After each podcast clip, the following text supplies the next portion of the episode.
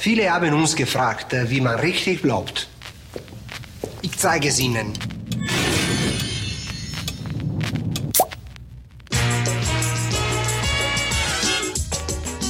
All zwei Wochen werde ich die ganze Zeit wegen knifflige Szene gefragt. Und immer kann, kann, kann. Nein, nein, bei uns immer elf Meter. Weil wir sind klein. Es ist okay, wir respektieren es total. Gelbe Karte, die hat rote Karte, wissen was mit uns hier passiert ist heute. Colinas Erben, der Schiedsrichter-Podcast. Mannschaft hat alles getan und wir, wir bemühen uns und wir lassen uns von nichts. Ist egal, was passiert. Wir machen immer weiter.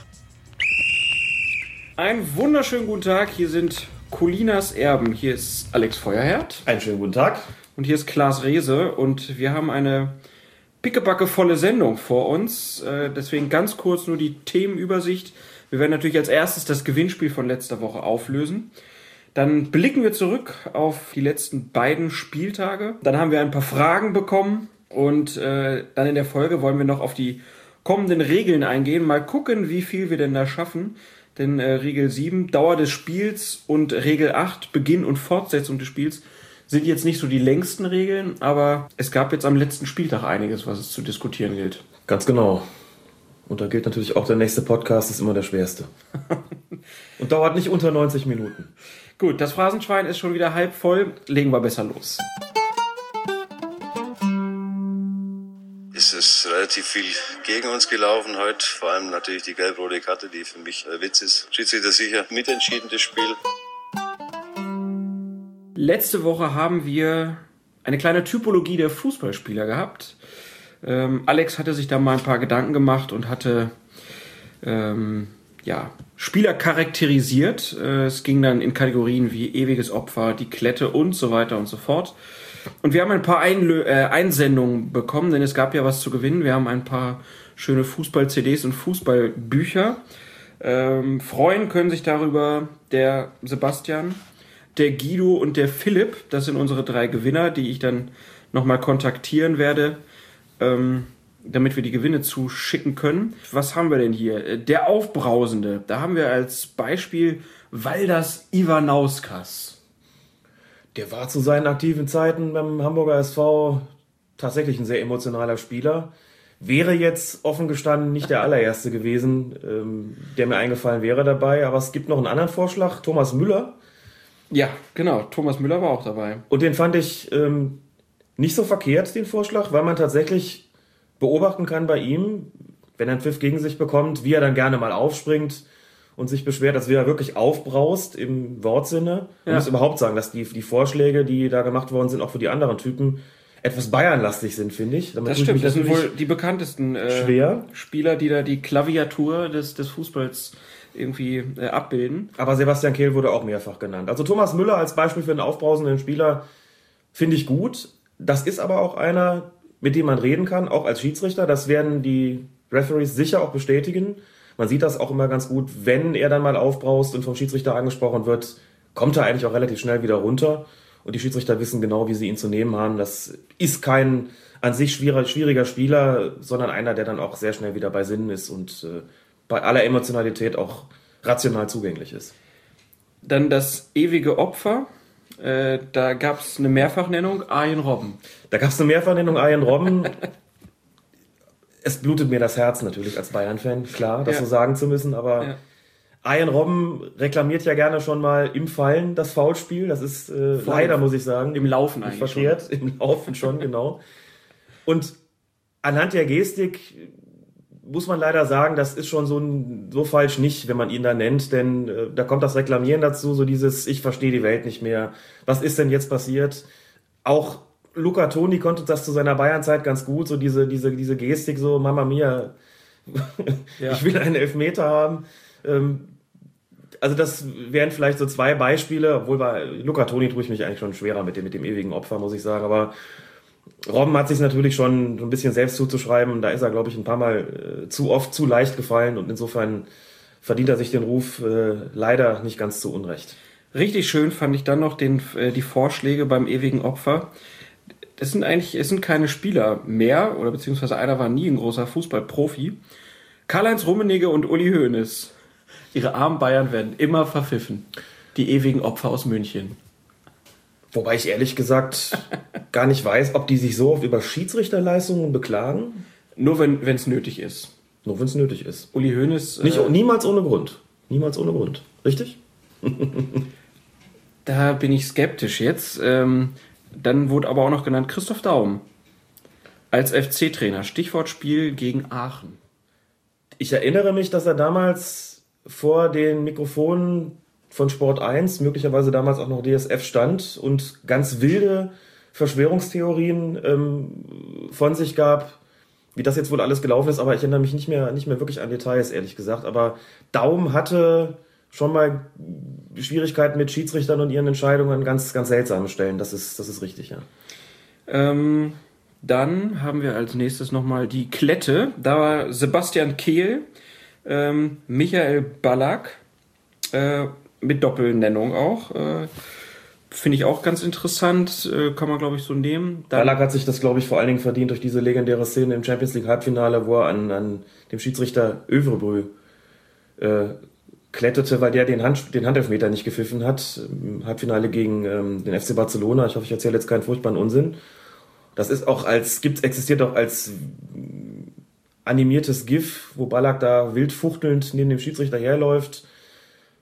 Wie so eine Klette eben. Und Övrebrü wird ihn nicht mehr los. Also irgendwann wirklich durch eine durchaus lange Strecke hat der Ballack sozusagen im Schlepptau. Das dürfte diesen Ruf nochmal befördert haben.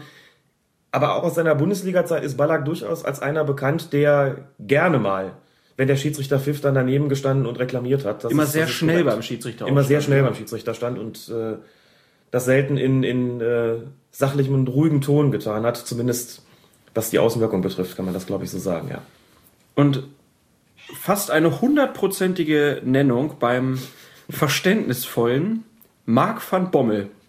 Steht hier zum Beispiel einmal, passt vielleicht nicht hundertprozentig, aber vor meinem geistigen Auge sehe ich ihn immer, wie er einem Schiedsrichter nach einer Ermahnung einen freundschaftlichen Klaps auf die Schulter gibt. Und genau das ist eine total treffende Beschreibung. Ich glaube, sie kam von Sebastian.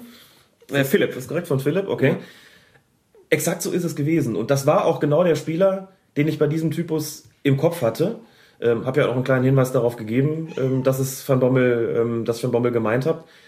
Ähm, und so ist das gewesen. Van Bommel hat sehr, sehr viel mit den Schiedsrichtern kommuniziert. Immer auch freundlich dabei, keine Frage. Und das ist so einer, bei dem ich mir gut vorstellen kann, obwohl ich ja nicht weiß, was im Einzelnen da gesprochen worden ist, dass der auch mal gesagt hat, Schiri, bis jetzt äh, gut gepfiffen, aber das, was du da gerade entschieden hast, war, war total falsch. Also ein Meister der Kommunikation. Die Schiedsrichter mochten ihn immer gerne zu seiner Bundesliga-Zeit, ähm, wie ich von, von, von einigen weiß. Aber wie gesagt, ein, ein sehr verständnisvoller und demonstrativ verständnisvoller ähm, Spieler. Ähm, und insofern auch ein passendes Beispiel. Wenn ihr es jetzt hier mounzen hört, das ist die Katze vom Alex, die auf den Tisch springt und mal ein bisschen teilhaben will. Ähm, ist hier so ein bisschen unser Leithammel beim Podcast, denn wenn die Katze schreit, müssen wir Pause machen. Eine Leitkatze. und, und schwarz ist ja auch noch, natürlich. Wie könnte es anders sein? Aber läuft. Im Moment verhält sie sich eher wie die Klette. Und dann haben wir ja als letztes hier noch den Leithammel, deswegen komme ich drauf. Da sind so ein paar Namen genannt worden. René Adler fand ich ganz interessant.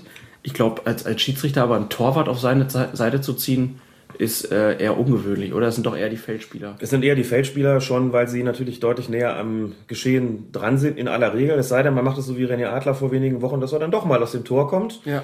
und äh, multitaskingfähig ist. Hier diskutiert er mit dem Schiedsrichter, da rammt er jemandem den Ellenbogen ins Gesicht. Also das ähm, zeichnet offensichtlich gute Führungsspieler heutzutage aus. Nein, äh, Spaß beiseite. Der, ich glaube, die, der Typus ähm, ist am, am leichtesten zu definieren. Da, das ist sofort assoziiert mit der typischen äh, Kratz- und Beiß- und Grätsch-Generation ähm, auf der einen Seite und auf der anderen Seite sind das natürlich diejenigen, die ja tonangebend sind. Das Schweinsteiger ist auch genannt worden. Sicherlich so falsch auch nicht, ähm, weil man gerade bei den Bayern äh, sicherlich eine Reihe von Spielern nennen kann, äh, mit denen man als Schiedsrichter viel zu kommunizieren hat während eines Spiels. Auf jeden Fall.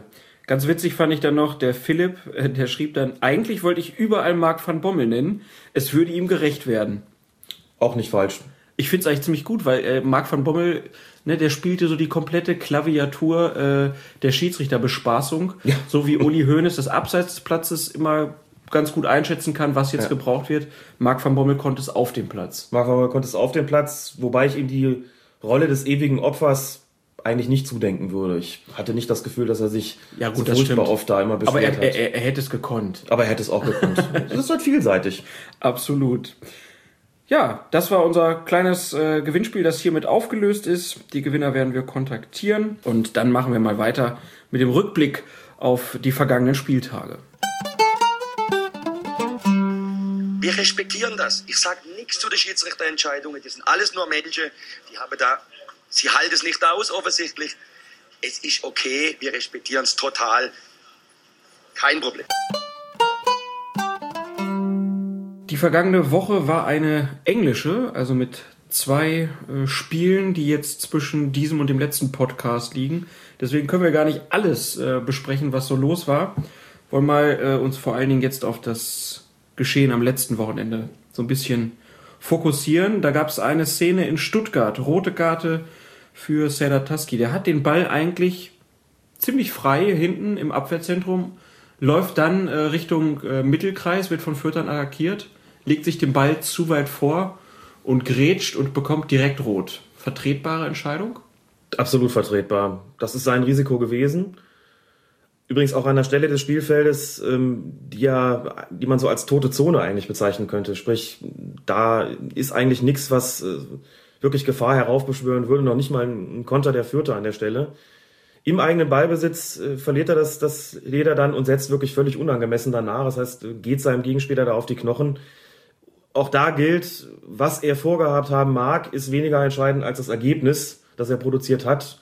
Und das war ein, ein ähm, satter Tritt ähm, in die Beine seines vierter Gegenspielers, Der auch nicht weiterspielen konnte danach. der auch nicht weiterspielen konnte danach. Und da lag Kienhöfer mit seiner Entscheidung glatt rot, vollkommen richtig. Es gab vor einigen Wochen, das, das hatten wir glaube ich auch, im, äh, nicht im Podcast, aber in, ähm, in der Textversion von, von Colinas Erben, gab es mal so eine Situation, wo Simon Rolfes von Leverkusen auch nach eigenem Ballverlust praktisch in der Mitte des Spielfeldes nachsetzt und auch vom Platz fliegt. Da war klar zu sehen, da war, gab es keinen Tritt in die Beine des Gegenspielers. Äh, bei genauer Betrachtung, Felix Brüch war damals der Schiedsrichter, aber hier beim, bei, bei Taski sah der Fall doch völlig anders aus. Also äh, hier ist Rot absolut vertretbar gewesen. Schiedsrichter Kienhöfer war da so ein bisschen in, äh, in der Kritik, weil gesagt wurde, na, der wollte ja eigentlich erst gelb geben und dann kommen die Vierter angelaufen und dann gibt er rot. Wie hast du das gesehen? Also man sieht in der Aufzeichnung, wie er in seine Brusttasche greift und eine Karte herauszieht. Wenn ich das richtig gesehen habe, war das aber nicht die gelbe Karte, sondern die Spielnotizkarte, sprich der Ich glaube, es waren beide. Also ich glaube, er hat beide Karten raus. Dann hat er möglicherweise in einer Tasche zwei Karten stecken Ja. gehabt. Das ist gut möglich. Dazu muss man äh, vielleicht jetzt einfach nur so am Rande sagen, ähm, dass die Schiedsrichter da sehr unterschiedliche Gewohnheiten haben. Früher ist es mal so gewesen, da steckte in der einen Brusttasche die gelbe Karte, in der anderen Brusttasche die Spielnotizkarte, also die Karte, auf der man sich die Notizen macht, Torschützen, gelbe Karten, rote Karten und Auswechslung und so weiter. Und in der Hosentasche rechts hinten steckte die rote Karte, die deshalb, genau deshalb auch Arschkarte heißt. Daher kommt der Begriff, dass, er, dass diese Karte sich in der Gesäßtasche des Schiedsrichters befand. Ich habe das auch immer so gemacht. Ich hätte gar nicht tauschen können. Ich wäre völlig durcheinander geraten. Äh, da hatte jede Karte ihren festen Platz, nämlich genauso wie eben geschildert. Mit der Zeit sind die sind viele Kollegen aber dazu übergegangen und warum kann ich gar nicht sagen. Alle äh, Karten, auch die Spielnotizkarte, äh, dann in ihren Brusttaschen zu verstauen. Jetzt braucht man aber für drei Karten dann sozusagen eben äh, muss man in zwei Taschen verstauen. Das bedeutet, wenn ich dann in die Tasche greife, ziehe ich möglicherweise auch mal zwei auf einmal raus. Wahrscheinlich dann äh, die Spielnotizkarte und die gelbe Karte. Dass man die Notizkarte und die gelbe Karte zusammensteckt und nicht die Notizkarte und die rote Karte, hat auch ihren Sinn, denn der psychologische Effekt wäre fatal. Zöge man seine Notizkarte aus der Brusttasche und äh, nehme dabei auch die rote Karte gleich mit, würden alle erschrecken. Also hat Kienhöfer in die Tasche gegriffen, hatte aber ziemlich sicher vor, ähm, die rote Karte zu zeigen, die bei ihm allerdings in der Gesäßtasche auch sitzt. Insofern hat er sie irgendwie nicht gleichmäßig verteilt gehabt, aber wie auch immer. Ähm, ich denke nicht, dass er ernsthaft vorhatte, da gelb zu zeigen, kann aber nicht ausschließen, dass während er diesem Rudel, das sich da bildete, gegenüberstand, möglicherweise auch die Empfehlung seiner Assistenten auf die Ohren bekommen hat, die da äh, dann offenbar gelautet hat, rot, rot, rot. Das ist Ja. immer so, dass die, ähm, das, das weiß man, dass die Empfehlung und dass die Kommunikation der Assistenten gegenüber dem Schiedsrichter auch daran besteht, bestimmte Begriffe immer wieder zu wiederholen, um auszuschließen, dass sich da der Schiedsrichter verhört oder dass irgendwas untergeht. Also das dürfte auch da gemeinsam getroffen worden sein, aber wie gesagt, wie auch immer, rot auf jeden Fall richtig. Ich erinnere noch aus meiner äh, aktiven Zeit als Schiedsrichter, da war ich noch mal als Schiedsrichterassistent unterwegs mit ähm, Schiedsrichtern und äh, da war dann einer dabei, der sich einen Spaß draus gemacht hat, die gelbe Karte sich hinten in die Hose mhm. zu stecken, um die Spieler zu schocken. Von solchen Späßchen halte ich eigentlich gar nichts, denn klar wissen die Spieler, in, wo die Karten in aller Regel verstaut sind. Mal ganz abgesehen davon, dass sich dieser Effekt nach dem ersten Mal auch abnutzt. Denn wenn ich dann in meine Hosentasche greife, in ein erschrockenes Gesicht schaue, ähm, weil der Spieler eine, eine rote Karte befürchtet und ich zeige dann kalt lächelnd nur die gelbe Karte. Also das ist so ein, in einer Situation, die eh schon emotional aufgeheizt ist, da noch so ein, so ein äh, Späßchen zu machen, finde ich unangemessen. Ich muss dazu gestehen, dass ich äh, ein Experiment, dass ich auch mal ein Experiment gemacht hatte als Schiedsrichter, als junger Schiedsrichter. Äh, da habe ich nämlich mal für ein paar Spiele eine blaue Karte mit dabei gehabt, die offiziell angeboten wird von den Sportartikelherstellern. Diese blaue Karte bedeutet Zeitstrafe. Und die Zeitstrafe gab es zum damaligen Zeitpunkt noch im Amateurbereich. Im Jugendspielbereich gibt es sie ja heute noch. Bloß kennt die natürlich keiner. Und dann habe ich da gestanden und kam mir total innovativ und lustig vor als ich dann im, im Spieler im Jugendbereich fünf Minuten, im Seniorenbereich damals zehn Minuten äh, vom Platz stellen wollte, habe ich dann die blaue Karte gezogen. Dann haben alle mich fragend angeguckt und natürlich hat es keine, keine drei Spiele gedauert, bis die ersten gerufen haben, sag mal, Schiri, bist du besoffen? Ja. Das hatte ich dann davon, daraufhin habe ich das Ding auch wieder weggepackt. Ähm, also solche Späße sollte man sich, wie gesagt, äh, sparen und man muss sich da auch so ein bisschen an dem orientieren, was ähm, auch, auch hier wieder, ne, der Begriff Fußballkultureller Code das, da wissen alle, wo die Karten stecken, da wissen auch alle, was für Karten es gibt. Und da braucht man nicht mit, mit eigenmächtigen Innovationen zu kommen oder sich irgendwelche Scherzchen da erlauben, die, die gelbe Karte aus der Hosentasche zu zaubern, aus der hinteren, äh, um Spieler zu erschrecken. Also ein Schiedsrichter sollte sich nicht in den Mittelpunkt stellen. Und das tut er mit solchen Sachen, deswegen rate ich davon ab. Ich fand das damals auch irgendwie unangebracht, aber das war auch so ein Selbstdarsteller. Der Schiedsrichter, mit dann dem ich da unterwegs ja. war, das passte dann wirklich. Zweite Szene, ähm, Mainz gegen Hannover 96, Laufduell. Nicole Czernoweski mit Jan Schlaudraff. Da gab es einen Ellbogenschlag und der Schiedsrichter hat das mit Gelb bewertet. Nun bin ich als 96-Fan da vielleicht auch ein bisschen äh, ja, subjektiv in meiner Wahrnehmung, aber ich würde trotzdem jetzt hier sagen, das muss doch eine rote Karte sein. Stimme ich zu. Auch hier offen gestanden, vor allen Dingen nach Betrachtung der Wiederholung der Zeitlupe, wie es so oft ist. Man sieht erst in äh, der verlangsamten Wiederholung, was wirklich passiert ist. In der Originalgeschwindigkeit bleiben Restzweifel, die mag der Schiedsrichter auch gehabt haben, weshalb er sich für die niedrigere Strafe, also für die Verwarnung, die gelbe Karte entschieden hat. Wenn man sich es nochmal anguckt, sieht man, das ist schon mit äh, der gehörigen Portion Chutzpe ausgeführt worden, diese Schlagbewegung, und ein Platzerweis wäre hier vertretbar gewesen. Er, er guckt sich um, sieht Jan Schlaudraff ja. und haut ihm eine vor den Kopf. Fehlentscheidung also da in dem Fall. Dann haben wir Leverkusen gegen Nürnberg. Ein Spiel, was leider praktisch äh, das Schiedsrichtergespann entschieden hat. Denn da gab es ein Tor für äh, Leverkusen durch Kiesling, mhm. der sehr deutlich im Abseits stand. Der, der deutlich im Abseits stand, muss man dazu sagen, dass in ich würde sagen 99,5 Prozent, vielleicht sogar noch mehr aller Abseitssituationen, die jeweilige Abseitsstellung sehr, sehr knapp ist. Das heißt, dass man solche deutlichen ja. Abseitsstellungen hat, ähm, ist ganz, ganz selten. Umso bedauerlicher, dass sie hier offensichtlich dann äh, übersehen worden ist, ja. Ähm, der Kicker weist dann noch darauf hin, also es war das äh, Gespann um Schiedsrichter Schmidt, ähm, dass es dann auch nochmal eine Abseitsstellung gegen Gebhardt gab, ähm, obwohl eigentlich gar keine Abseitsstellung vorlag. Das ist natürlich dann ja, doppelt bitter für die Nürnberger, auch wenn alle natürlich hinterher schreiben, verdienter Sieg äh, für Leverkusen, aber wenn man dann so ein Spiel verliert, klar. Ganz bitter und der Kicker gibt dem Schiedsrichter gespann. Ja, der Schiedsrichter selber kann ja auch praktisch gar nicht so viel dafür.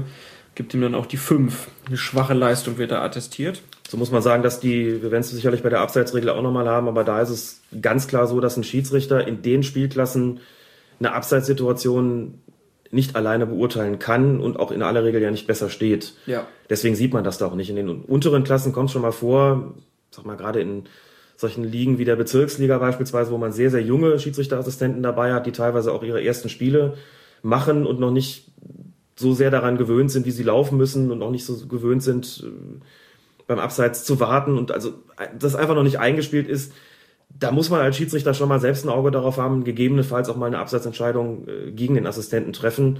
Je höher man, man kommt in den Klassen, umso seltener wird das natürlich. Und in der Bundesliga sieht man es gar nicht mehr. Das heißt im Klartext, wenn da ein Assistent äh, den Wimpel hebt, dann übernimmt der Schiedsrichter das. Die Ausnahme besteht äh, eigentlich nur darin, wenn der seine Fahne hebt, um Abseits anzuzeigen und dann äh, der Ball vom Torwart aufgenommen werden kann dann winkt der Schiedsrichter seinen Assistenten schon mal runter und entscheidet auf Vorteil. Aber dann hat er das Verhandzeichen gesehen und das war dann ja auch richtig, aber entscheidet sich in dem Moment dann vielleicht dafür zu sagen, okay, lass uns weitermachen, bevor wir jetzt hier unterbrochen haben und ähm, der Freistoß ausgeführt ist, ist der bessere Vorteil, das Weiterspielen. Sieht man aber inzwischen auch nur noch sehr, sehr selten, weil die Assistenten ja auch angehalten sind, lange zu warten mit dem Fahnenzeichen, bis wirklich klar ist, wird diese Abseitsstellung auch wirksam oder nicht. Also lange Rede, kurzer Sinn, da muss man sich auf seine Assistenten schon hundertprozentig verlassen können. Und wenn die einen Fehler machen, ähm, übernimmt der Schiedsrichter den halt in aller Regel auch. Ja, den Fehler hat zum Beispiel auch Wolfgang Stark bei der Partie Frankfurt gegen Mainz übernommen. Da gab es eine Szene, die wurde nicht viel diskutiert. Ähm, du hast die aber äh, beobachtet und warst dir überhaupt nicht sicher, was da überhaupt passiert war. Beschreib mal kurz, äh, was dich da verwundert hat. Eine ganz unspektakuläre Szene eigentlich auf den ersten Blick. Ich äh, denke, wir können sie verlinken, ja. zumindest solange das Video noch ähm, auf der Seite von sky.de online steht. Es handelte sich um einen Frankfurter Angriff ähm, über rechts und der Frankfurter Spieler, der dann aus vollem Lauf die Flanke in den Strafraum der Mainzer geschlagen hat, ich glaube, es war Sebastian Rode, gerät anschließend über die Torauslinie, also unabsichtlich und damit ist das auch ähm, kein Vergehen. Das ist, das darf er, er darf natürlich außerhalb geraten und darf dann eigentlich auch das Spielfeld jederzeit wieder betreten. Die Flanke fliegt also rein, ein Mainzer Spieler, ich glaube, es war sogar Noweski, ähm, fälscht den Ball unglücklich Richtung eigenes Tor ab. Wettklo kann ihn gerade noch so parieren. Und dann kommt Rode von außerhalb wieder reingelaufen, spielt den Ball. Der wird dann, äh, es kommt zu einem Zweikampf mit einem Mainzer Spieler, der Ball fliegt dann sozusagen vom, vom Mainzer Tor wieder weg. Ähm, Stark steht dort, will laufen lassen und plötzlich entscheidet er sich doch, die Situation abzupfeifen offensichtlich, nachdem sein Assistent draußen mit der Fahne gestanden hat, man sieht im Fernsehen den Assistenten nicht, sieht aber, dass Stark nach draußen guckt und offensichtlich das Fahnenzeichen erkennt oder ein Signal aufs Ohr bekommen hat, ähm, was dort sein soll, hebt eine Hand, um anzuzeigen, indirekter Freistoß. Der Sky-Kommentator sagt, da kommt Rode aus dem Abseits. Das ist definitiv nicht richtig, denn Rode hatte den Ball ja gespielt, Rode hat den Ball reingeflankt, es war kein Frankfurter in der Nähe. Ähm, möglicherweise hat der Reporter angenommen, dass das Rode, wenn er von draußen kommt, sich dort eine Abseitsstellung entziehen wollte. Das ist für mich aber nicht erkennbar, dass er das wollte, denn es wäre auch unsinnig. Er ist einfach ein Stück die Linie entlang gelaufen, ist wieder ins Spielfeld eingetreten. Und nehmen wir an, der Schiedsrichter hätte das als unerlaubtes Betreten oder Wiederbetreten des Spielfeldes interpretiert, so nach dem Motto, der ist da jetzt draußen und, und wartet da draußen, weil er eine Abseitssituation befürchtet aber der befürchtet, dass eine Absatzsituation entstehen könnte aus dem ganzen äh, Gemengelage, dann hätte er ihm wegen unerlaubten Wiederbetretens des Platzes eine gelbe Karte zeigen müssen. Die hat es aber nicht gegeben. Also kann er das eigentlich nicht gepfiffen haben. Das heißt, das kann er eigentlich nicht gepfiffen nicht haben. Nicht verzichtet. Nein, darauf hätte er nicht verzichten dürfen und auch nicht mit Sicherheit nicht verzichtet. Mir ist das vollkommen unklar. Ich habe mir die Szene zigmal angeguckt. Ich erkenne auch kein sonstiges Vergehen. Theoretisch wäre noch ein gefährliches Spiel denkbar, also sowas wie ein gestrecktes Bein. Aber das kommt, wenn überhaupt in der Situation, dann nicht von dem Frankfurter, sondern von dem Mainzer Verteidiger. Also eine Szene, die ich ähm, nach mehrfacher Ansicht auch Rücksprache mit ähm, anderen Schiedsrichterkollegen, die höherklassig pfeifen, ähm, als eine Entscheidung, die ich als, äh, die man nur als falsch bezeichnen ja. kann, die keine große Rolle gespielt hat, aber ähm, sehr, sehr kurios ist und ähm, nur deshalb untergegangen ist, weil die Reporter offensichtlich davon ausgegangen sind, dass hier auf Abseits entschieden wurde.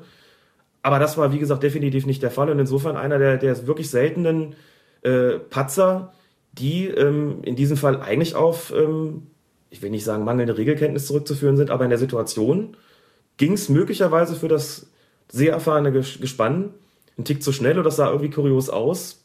Vielleicht müsste man Wolfgang Stark auch mal fragen oder äh, seinen Assistenten, was in der Situation eigentlich entschieden wurde, denn ersichtlich wird es nicht werden wir auf jeden Fall verlinken und äh, das ist auch mal ein ganz schönes Beispiel dafür, wie komplex Situationen dann auch sind. Und wenn man sich die Szene dann mehrfach anguckt, äh, kann man auch mal darauf achten, was der Stark macht, man kann mal darauf achten, was der Frankfurter Spieler macht.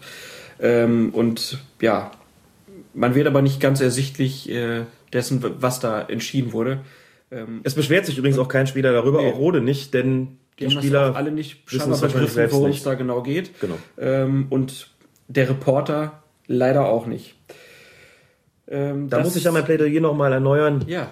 Ich bin ja der, der Meinung, das ist, mag jetzt etwas populistisch klingen, aber ich meine das wirklich völlig ernst. Es sollte zur Ausbildung von Fußballreportern gehören, einen Schiedsrichterlehrgang zu Absolut. besuchen.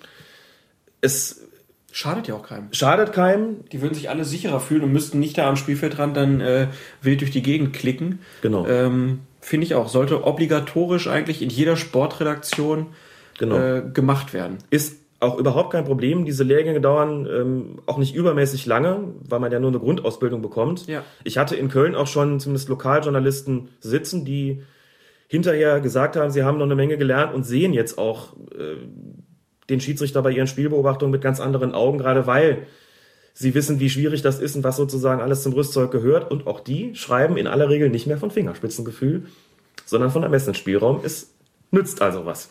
Also, wer da Interesse hat, welche Redaktion hier vielleicht jetzt denkt, das können wir mal machen, der kann sich gerne bei uns melden. Äh, wir können da mit Sicherheit was, was anbieten. Ja. Sehr schön. Ähm, dann gab es das Spitzenspiele am Wochenende. Bayern gegen Dortmund. Da hat der äh, Twitter-User Probeck äh, geschrieben, dass er glaubt, dass Mandzukic einen Schiedsrichter Malus hat und alles ab abgepfiffen bekommt. Es ist tatsächlich auffällig, dass relativ viele Körpereinsätze von Mandzukic abgepfiffen werden. Mhm. Dass dann der Eindruck entsteht, dass die Schiedsrichter den so ein bisschen auf dem Kieker haben, bei ihm besonders genau hinschauen, seine Zweikämpfe öfter abpfeifen oder gegen ihn entscheiden als bei anderen Spielern, kann ich verstehen. Ich kann es auch hier empirisch nicht wirklich belegen, ob es signifikant häufiger vorkommt als bei anderen Stürmern. Den Eindruck habe ich aber auch. Bloß, wenn in solchen Situationen dann eine Zeitlupe eingeblendet wird, bin ich eigentlich in fast allen Fällen der Meinung, dass es auch zu Recht unterbunden worden ist, weil Mandzukic die Eigenschaft hat, sehr, sehr häufig seine Arme einzusetzen, dabei auch ziemlich auf den Ellenbogen einzusetzen, ja als Teil des Armes und das insbesondere in Luftkämpfen. Kurzum, ich denke, dass es eher an Mandzukic liegt, ähm, sein Zweikampfverhalten zu ändern als an den Schiedsrichtern. Denn er geht da oft zu weit. Er sollte dann auch wissen äh, bei Bundesligaspielen, dass ein Augenmerk darauf gelegt wird. Das hatten wir ja schon vor, vor einigen Ausgaben auch mal besprochen, dass gerade diese Ellbogeneinsätze ähm, einer der Schwerpunkte sind bei den Bundesliga-Schiedsrichtern. Und wie gesagt, ich meine, dass man Djokic da eigentlich selten Grund zur Klage hat. Und dass es eher so ist, wenn er sie besonders oft abgepfiffen bekommt, dass es dann an ihm selbst liegt, dass dem so ist. Ähm, jetzt bin ich sowieso einer, der gerne auf der Seite der Schiedsrichter steht, stehe aber auch nicht an, wenn da Fehler gemacht werden, zu sagen, dass es äh, aus meiner Sicht ein Fehler gewesen ist. Aber bei Mandzukic kann ich das ehrlich gesagt nur selten erkennen, dass da Fehler gemacht werden. Also Du sagst, ich denke, da liegt der Änderungsbedarf in erster Linie bei ihm. Du siehst also keinen Malus. Nein, ich sehe keinen Malus. Äh, jetzt muss man dazu sagen, dass ja, wir haben ja schon mal drüber gesprochen, das ist eine heikle Geschichte. Natürlich werden die Schiedsrichter auch äh, wissen, dass man Dukic einer ist, der gerne seine Arme einsetzt und werden bei ihm möglicherweise etwas genauer darauf achten als bei anderen. Vielleicht äh, gibt es deshalb den einen oder anderen Pfiff mehr als bei einem bei anderen Spielern, weil die Schiedsrichter genau darauf schauen. Das kann im Umkehrschluss aber genauso gut bedeuten, äh, dass es bei anderen einfach unzulässigerweise häufiger durchgeht als bei Mandzukic. Aber ich denke dann nicht, dass er da über Gebühr unfair behandelt wird.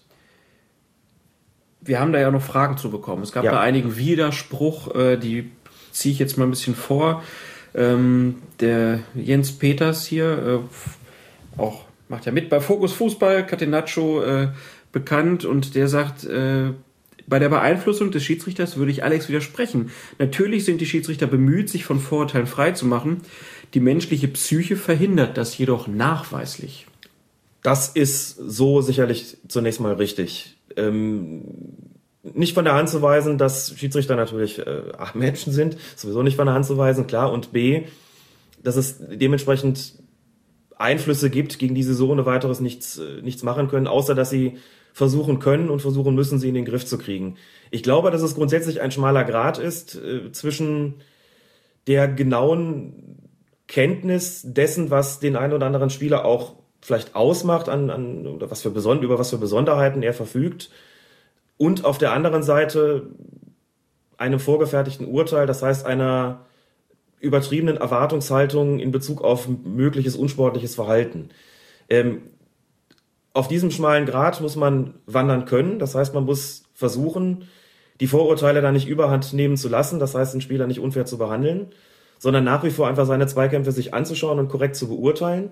Und gleichzeitig ist es natürlich nicht von der Hand zu weisen, dass es wichtig ist, zu wissen, ob einer in besonderem Maße seine Arme einsetzt, ob einer in besonderem Maße oder zumindest häufiger als andere Spieler fällt, wie er fällt, in welchen Situationen er fällt. Wir hatten ja schon das Beispiel Ian Robben auch.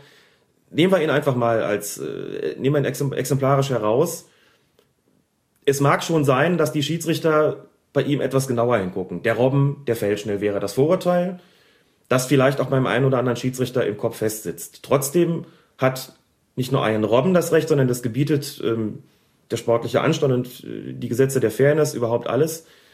Jedes Mal, wenn er fällt, auch genau hinzuschauen, ist er da mehr oder weniger freiwillig gefallen oder ist er gefault worden, denn, was ihn ja auch auszeichnet, ist ein sehr schneller Spieler, einer mit Zug zum Tor und einer, der auch nur schwer zu stoppen ist. Aber genau da gab es dann auch noch den Widerspruch von äh, Trainer ja. Bade, also von Frank Bade, der dann ja äh, schrieb, selbst wenn ein Schiedsrichter eine Partie pfeift, deren Teilnehmer er noch nie zuvor gesehen hat, wird er bereits innerhalb der Partie seine eigenen mhm. Vorteile entwickeln, anhand dessen, was er sieht und wie das zu seinen eigenen Präferenzen passt. Diese wiederum sind bei jedem unterschiedlich.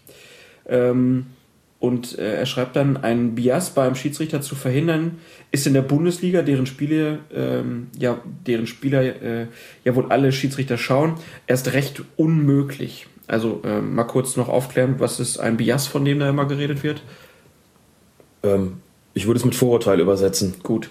Ähm, hätte ich jetzt auch nicht, kenne mich da auch nicht so aus. Den Begriff jetzt. Voreingenommenheit ist vielleicht noch besser. Ja. Voreingenommenheit ist noch besser als Vorurteil. Ja. Gut, äh, da, da geht es ihm halt drum und ähm, äh, für ihn schließt sich dann auch die spannende Frage an, ob sich das Schiedsrichterwesen mit derlei ja eigentlich ziemlich wichtigen Themen überhaupt professionell beschäftigt. Schlicht zu behaupten, dass ein guter Schiedsrichter das nun mal könne, sich nicht von mhm. Vorurteilen beeinflussen zu lassen, ist äh, dem Trainer da zu, äh, zu wenig. Also erstmal die Frage, sind sich die Schiedsrichter dessen bewusst und wird, wie wird damit umgegangen, auch in Fortbildung? Die sind sich dessen bewusst. Ähm, es ist auch so, dass ein Schiedsrichter natürlich im Hinterkopf haben muss, dass wenn er da äh, zu voreingenommen an gewisse Spieler herangeht, dann wird ihm das natürlich, wird das durch die, durch die unzähligen Kameras auch aufgelöst werden und sich äh, wirklich zum Nachteil ihm gegenüber wandeln. Das sollte er also auch nicht tun. Das heißt, genau dieser, dieser Spagat ähm, muss eigentlich hingekriegt werden, dass man auf der einen Seite weiß, es gibt Spieler, die schwieriger sind aus verschiedenen Gründen als andere. Und trotzdem müssen sie fair und, und nach den gleichen Regeln behandelt werden wie jeder andere Spieler, der vielleicht nicht so schwierig ist, entsprechend auch. Das wird durchaus angesprochen, da wird durchaus darauf hingewiesen, auf den Fortbildungen auch. Wir hatten ja schon noch drüber gesprochen, dass es natürlich, dass äh, Videoszenen vom DFB-Schiedsrichterausschuss zusammengestellt werden und dass dann das Geraune da schon mal losgeht. Der XY ist aber auch häufiger drauf zu sehen als, äh, als andere Spieler. Das ist dieser Spieler dann möglicherweise aber auch selbst schuld, weil er da mehr Anlass gegeben hat und gleichzeitig muss trotzdem immer gewährleistet sein, dass der jetzt nicht besonders unter äh, Beschuss steht sozusagen von Seiten der Schiedsrichter, sondern dass sie sich möglichst frei machen müssen, was, da hat sowohl Jens Peters als auch Frank Bade äh, recht, natürlich nicht so einfach ist, wenn man weiß, das ist manchmal schwierig. Aber ich glaube auch, dass in der Bundesliga mit ihrem, mit ihrem professionellen Fußball das zumindest nicht so ist, dass, dass Schiedsrichter da irgendwie ihr, ihr Mütchen kühlen an bestimmten Spielern. Anders als das möglicherweise im Amateurbereich der Fall ist, wo das sehr wohl so, so sein kann, dass sich in einem Spiel, und auch da hat, hat Frank Brate vollkommen recht, in einem Spiel Dinge aufbauen können, ähm, zu Lasten gewisser Spieler. Also das kenne ich durchaus auch. Man pfeift A gegen B und so wie der Spielverlauf ist, gehen einem die Spieler von der Mannschaft A immer mehr auf den, auf den Keks während des Spiels. Das ist immer so die Situation, wo man dann auch so als Mannschaft, wenn man auf dem Platz steht, merkt so, hier, wir müssen jetzt ruhig genau. sein, die anderen meckern so viel, das wird, wird sich für uns zum ja. Positiven wandeln, weil der Schiedsrichter auf genau. unserer Seite ist. Ähm, ganz große Gefahr für einen Schiedsrichter. Ganz große Gefahr für einen Schiedsrichter, denn man muss immer natürlich auch daran denken, ähm, ich muss das Spiel unparteiisch leiten, ich muss das Spiel als neutraler leiten. Ich kann mich jetzt von denen nicht, äh, nicht sozusagen vereinnahmen lassen, weder für die einen noch gegen die anderen. Das ist manchmal nicht so leicht, wenn dann, wenn mir das Gemecker auf den Keks geht und ich vielleicht schon noch zwei oder drei gelbe Karten ausgepackt habe wegen, wegen Meckereien und denen auch klar gemacht habe, haltet doch einfach mal den Mund, geht mir nicht auf die Nerven. Ähm, dann ist das gar nicht so einfach, davon wieder runterzukommen und sich trotzdem in jeder Situation zu sagen, guck doch genau hin, was da passiert und wenn von denen einer gefault wird, kannst du ja nicht einfach hingehen und sagen, ich lasse jetzt mal weiterlaufen, weil die das gewesen sind. Also das Einzige, was man denen klar machen kann, ist dann vielleicht, Leute, hört einfach mit der Motzerei auf, ist, oder mit der Fallerei auf oder was auch immer, oder mit der Treterei. Es wird euch nichts nützen, ihr kommt damit bei mir nicht durch. Und trotzdem, wie gesagt, in jeder Situation muss man sich immer wieder auch, muss man kurz sich schütteln und sagen, du musst das Spiel weiter neutral leiten. Die also Bedingungen sind manchmal denken, etwas schwieriger. Nicht irgendwann mal denken, so, das war jetzt aber auch richtig, dass sie den mal umgehauen haben, weil der hat ja nur gemeckert. Ähm, selbstverständlich nicht, aber wir reden hier nicht von dem Idealzustand und wir müssen überhaupt nicht, ähm, das ist vollkommen klar, wir müssen überhaupt nicht drum herum reden. Das ist nicht immer ohne weiteres möglich. Je professioneller der Fußball ist, umso professioneller sind natürlich auch die Schiedsrichter, klar. Das heißt aber im Umkehrschluss auch im Amateurbereich, dass diese, diese Voreingenommenheit da schon auch mal ihre Auswirkungen hat und ähm, da will ich überhaupt nicht ausschließen, äh, dass es beim einen oder anderen Schiedsrichter auch sowas wie eine Genugtuung gibt, wenn der eine da mal so richtig auf die Socken kriegt äh, und vielleicht ist es auch so, dass wenn der glasklar im Strafraum gefault wird, dass man dann als Schiedsrichter sagt, so, und den Elfmeter kriegst du jetzt nicht. Weil du mir vorher schon eine Stunde lang auf den Sack gegangen bist und jetzt sieh zu, wie du da wieder rauskommst. Also das gibt es mit Sicherheit. Äh, das ist auch irgendwo menschlich, wenn auch natürlich in der Situation nicht richtig. Das heißt schließlich unparteiischer, aber dass solche Faktoren, dass man sich davon nicht ganz frei machen kann als Schiedsrichter, vollkommen klar.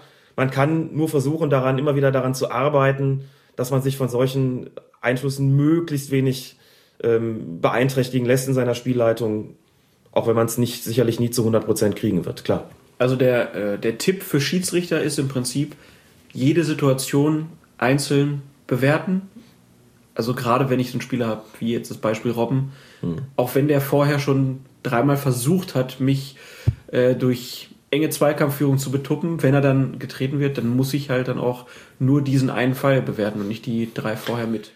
So sollte es natürlich sein, klar. Ähm, mir fällt übrigens in dem Zusammenhang noch ein, dass hatte die Twitterin Strickler gefragt, ob es sowas gibt wie Rassismus bei Schiedsrichtern. Mhm. Das ist ja nochmal eine ganz spezielle Form von ähm, Voreingenommenheit. Ressentiment wäre das äh, bessere Wort in dem Fall. Auch da kann ich nur sagen, natürlich gibt es das. Ähm, auch hier denke ich, dass sich, dass die Auswirkungen im Amateurbereich deutlich krasser und auch verheerender sind als im, als im Profibereich. Das kenne ich von Kollegen, das muss ich leider so deutlich sagen, dass die, wenn sie auf den Platz gehen und pfeifen eine sogenannte ausländische Mannschaft, ähm, also sogenannt, weil das dann Verein ist, der ähm, vielleicht Türkgücü irgendwas heißt oder ähm, Italia Colonia oder wie auch immer, ähm, das gibt es durchaus, dass Schiedsrichter glauben, bei solchen Spielen passiert mehr, dass sie Ressentiments haben gegen die türkischen, italienischen, arabischen Spieler, dass sie anders darauf reagieren, wenn diese Spieler emotional werden, weil das sozusagen mit ihrem äh, vorgefertigten Bild dann auch übereinstimmt. Ne? Die Türken sind halt emotionaler, die Italiener sind emotionaler, was auch immer. Und dementsprechend anders reagieren, als sie das ähm, bei in vergleichbaren Fällen bei autochthonen deutschen Spielern täten. Das ist häufig passiert. Es ist auch nicht von der Hand zu weisen, dass dort, wo, wo es zu ähm, rassistischen Ausschreitungen kommt, wo es zu Spielabbrüchen kommt oder überhaupt zu unschönen Vorfällen, die Schiedsrichter auch nicht immer eine rühmliche Rolle spielen. Gerade weil ihr Bewusstsein dafür möglicherweise unterdurchschnittlich ausgeprägt ist oder sie sogar eben, wie gesagt, selbst diese Ressentiments transportieren und dann es nicht schaffen, wenn sich diese Ressentiments auf dem Platz äußern, dagegen vorzugehen oder sie eben die entsprechenden Spieler härter bestrafen, schneller bestrafen als in vergleichbaren äh, Fällen die deutschen Spieler und dafür dann darf erst recht dafür sorgen, dass es zu, zu, ähm, zu Unmutsbezeigungen kommt und möglicherweise auch zu schlimmeren, zu Tätigkeiten, zu, zu Ausschreitungen, zu Spielabbrüchen kommt. Also da muss man schon noch sagen, da kann man den einen oder anderen Schiedsrichter sicherlich nicht davon freisprechen, seinen Anteil an solchen Situationen zu haben. Ich habe ja schon mal gesagt, auch bei den Schiedsrichtern ist es so, ist ein Querschnitt durch die Gesellschaft. Insofern wäre es ja erstaunlich, wenn, wenn es dort keinen Rassismus und überhaupt keine Voreingenommenheiten, keine äh, Ressentiments geben würde. Und da das so ist, hat es natürlich auch Auswirkungen aufs Spiel selbst. Auch deshalb gehen wir als Ausbilder im Schiedsrichterbereich immer dran, mit den Schiedsrichtern daran zu arbeiten und den Versuch zu unternehmen, diese Ressentiments abzubauen und ihnen klarzumachen, die haben auf dem Fußballplatz nichts zu suchen. Und ein Schiedsrichter hat die sehr, sehr wichtige Aufgabe, dem Einhalt zu gebieten und sie zu, sie zu sanktionieren. Wenn ich rassistische oder homophobe Sprüche auf dem Fußballplatz höre, muss ich dagegen vorgehen und ich darf auf keinen Fall noch derjenige sein, der sozusagen Öl ins Feuer gießt. Gut. Ich hoffe, wir haben das jetzt so ein bisschen äh, genauer beleuchtet. Wenn es da weiter Nachfragen gibt, immer her damit. Wir diskutieren das gerne ähm, dann auch nochmal, wenn es jetzt äh, da tiefergehende Fragen vielleicht noch gibt. Aber ich würde das jetzt für heute erstmal so abschließen wollen und nochmal den Sprung zurück zum letzten Spieltag machen. Bayern gegen Dortmund. Äh, Gab es dann ja noch diese äh, Szene, die zur roten Karte äh, des Freiburger Spielers Dianier hieß er? Ja. Äh, führte, der ja im Prinzip wegen des Haltens von Shakiri, der alleine aufs Tor sonst zugewetzt wäre, vom Platz gestellt wurde. Ähm, gab es teilweise die Meinung, dass das eine zu harte Entscheidung gewesen wäre, äh, wäre ja gar kein richtiges Halten gewesen. Wie ist deine Einschätzung als äh, objektiver Bayern-Fan? so, bei diesem Spiel Freiburg-Bayern muss man dazu sagen, dass Florian Mayer, der wirklich einer der allerbesten deutschen Schiedsrichter ist und übrigens auch bei den Spielern einen ganz ausgezeichneten Ruf genießt über äh, Vereinsgrenzen hinweg, dass er insbesondere in der ersten Halbzeit eine schwere Spielleitung hatte. Ähm, können wir vielleicht auch noch kurz darüber reden, dass es eben zwei Handspielsituationen gab. Machen wir direkt, aber jetzt erstmal einmal. Aber erstmal die, die Notbremse. Nummer. Dazu muss man einfach sagen, es kommt bei diesen sogenannten Notbremsen nicht darauf an, wie schwer das Foul ist, sondern es kommt auf, darauf an, ähm, welche Folgen es hat. Das heißt, wenn es mir gelingt, als Verteidiger einen Angreifer durch leichtes Trikotzupfen so aus der Bahn zu bringen, dass er die klare Torchance, die er andernfalls hätte, dann plötzlich nicht mehr hat, genügt auch das für einen Platzverweis. Das sieht dann in der äh, sieht dann immer so ein bisschen hart aus. Der hat doch nur kurz gezupft und dann fällt der hin oder bleibt stehen oder was auch immer. Ist das dann schon wirklich rot? Das ist nicht der entscheidende Punkt. In der Situation wäre Shakiri durchgewiesen. Für mich ist auch nicht ersichtlich gewesen, dass der sich da irgendwie taktisch hat fallen lassen, so nach dem Motto, ich lege es jetzt weniger darauf an, ein Tor für meine Mannschaft zu erzielen, sondern mehr den Gegner zu dezimieren. Also ich denke, dass äh, diese Torchance effektiv verhindert worden ist und da kein weiterer Freiburger Verteidiger mehr eingreifen konnte, ist Shakiri eine ausgezeichnete Torchance genommen worden und deshalb fand ich den Platzerweis vertretbar. Ich muss kurz was einwenden ähm, oder kurz einen kurzen Einschub machen. Ähm, André Schürle hat im Interview des aktuellen Sportstudios am ja. Samstagabend etwas ähm, Phänomenales gesagt. Ich äh, kann das jetzt nur noch sinngemäß weitergeben. Da, er ist auch zu Fall gekommen im Strafraum in einen Zweikampf mit Raphael Schäfer, dem Torwart des ersten FC Nürnberg, und ist dann gefragt worden, ob das denn ein Foul gewesen sei. Und sinngemäß hat er gesagt, äh, da geht die Hand raus und die bleibt dann stehen, dann nehme ich das doch an und lass mich fallen. Es gibt ja einen, oder, und falle dann, und werde, oder werde gefällt. Es gibt doch einen Unterschied zwischen sich fallen lassen und clever sein. Ich glaube, das so, un so ungefähr, das waren ja. seine Worte. Bemerkenswert, denn man sieht dann auch in der, in der, äh, in der Zeitlupe ganz schön, genauso war's.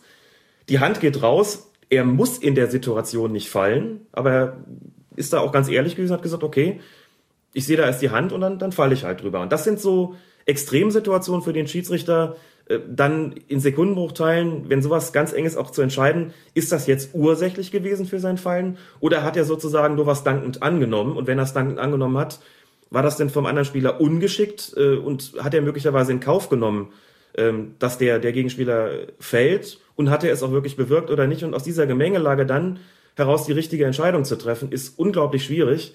Äh, fand das nur, wie gesagt, bemerkenswert von Schürle, das äh, so offen zu sagen. Denn regeltechnisch gesehen gibt es zwischen ähm, fallen lassen und clever ausnutzen selbstverständlich keinen Unterschied. Entweder es ist ein Foul oder es ist keins. Aber die Unterscheidung macht er vielleicht für sich, aber die macht das Regelwerk natürlich nicht und die darf ein Schiedsrichter auch nicht machen an der Stelle. Der Fürther Sarara hat das äh, auch letzte, vorletzte Woche, glaube ich, auch gesagt, dass mhm. er ja schon versucht hätte, da was anzubieten und äh, hätte sich ja. geärgert, dass der Schiedsrichter das nicht angenommen hätte. Ja.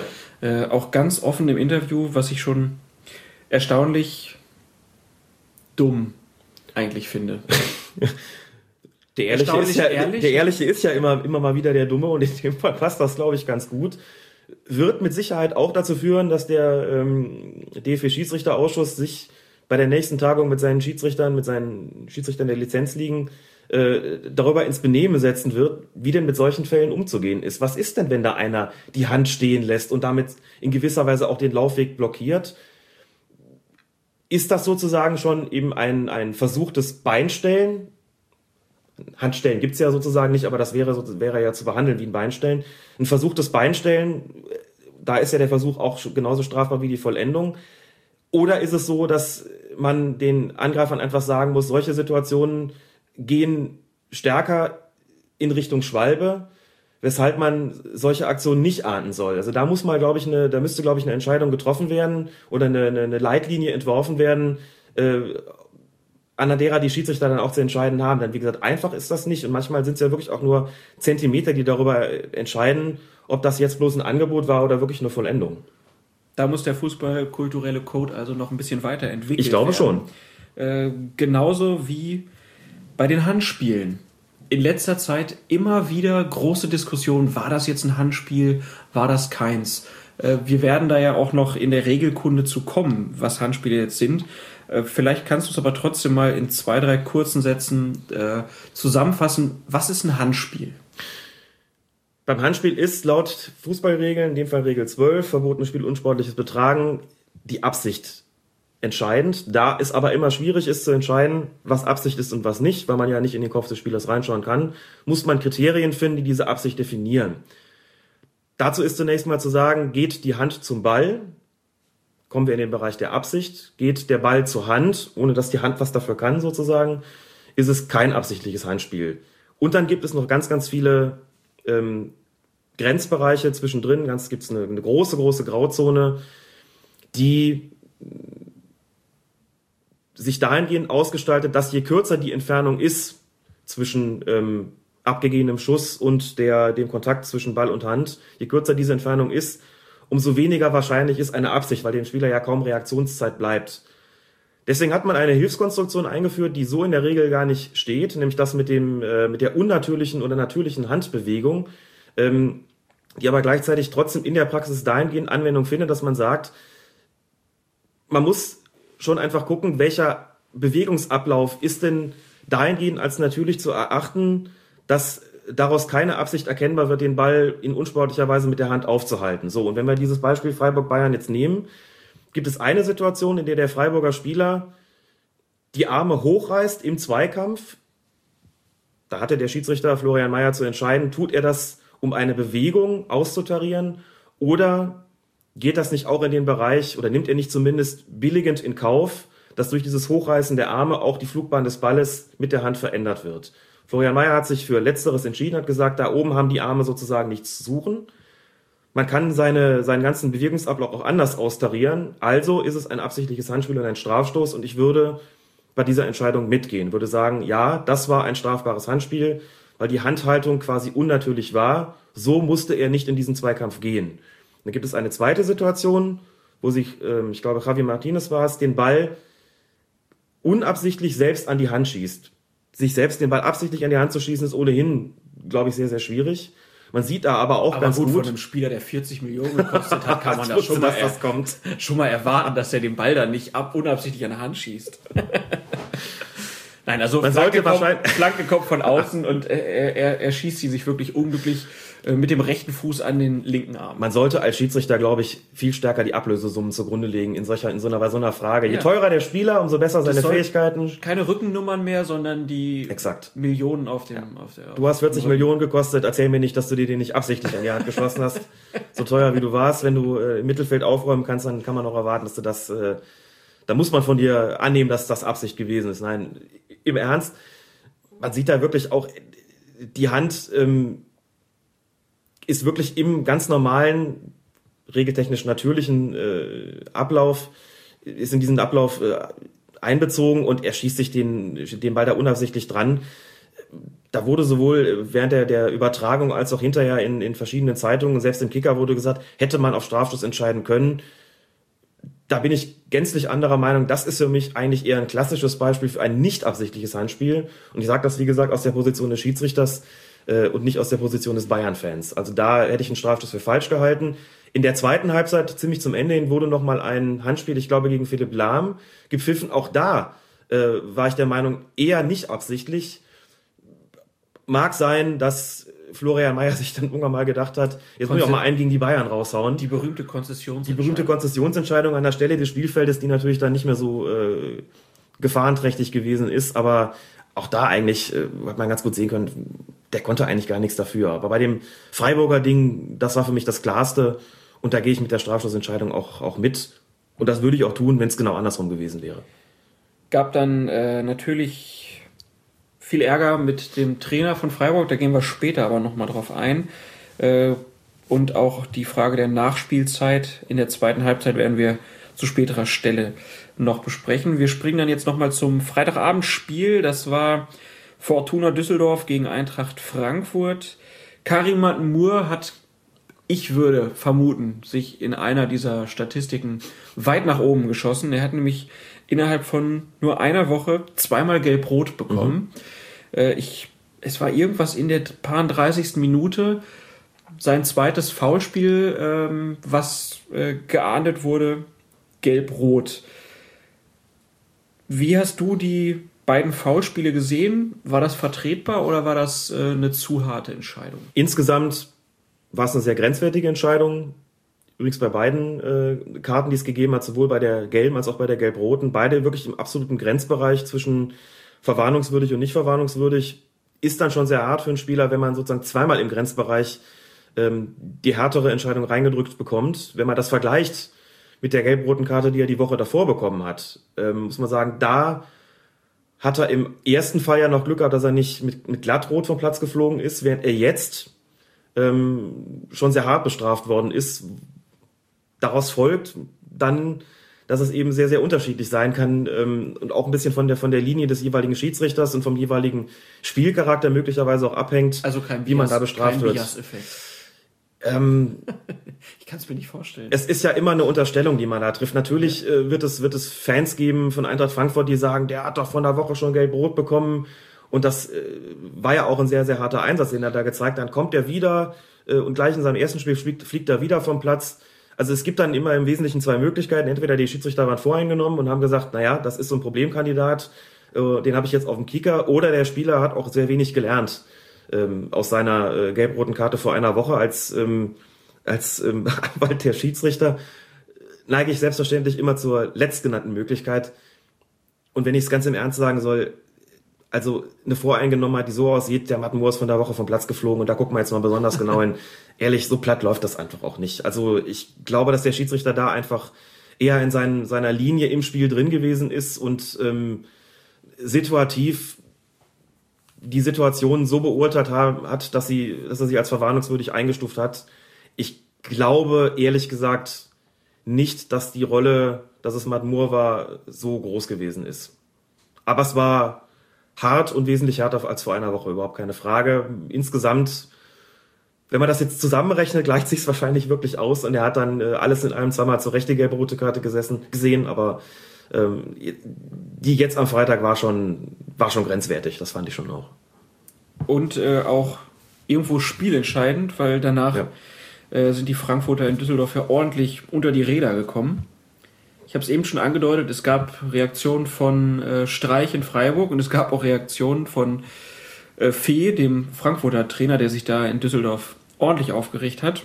Ähm, Christian Streich hat mit sehr, ja, wie sagt man das am besten? Äh, also mit, mit Äußerungen, die nicht ganz klar waren, aber schon äh, seiner Unzufriedenheit Ausdruck äh, verliehen haben, klargemacht, dass er das Gefühl hat, dass seine Freiburger anders bewertet werden als andere Mannschaften und so nach dem Motto, naja, gegen die Großen wird nicht gepfiffen, aber gegen die Kleinen schon. Und dann gibt es heute im Kicker ein Interview mit Armin Fee. Daraus würde ich gerne mal äh, zitieren. Da wird der Kicker fragt dann, Karim Admur sah zum zweiten Mal innerhalb von sechs Tagen gelb-rot bekommt er den Kopf gewaschen. Und Armin Fee antwortet, da würde ich eher Schiedsrichter Michael Weiner eine Kopfwäsche geben.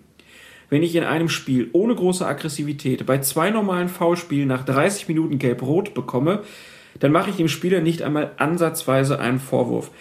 Das habe ich eben noch vergessen. Wie ist das äh, generell?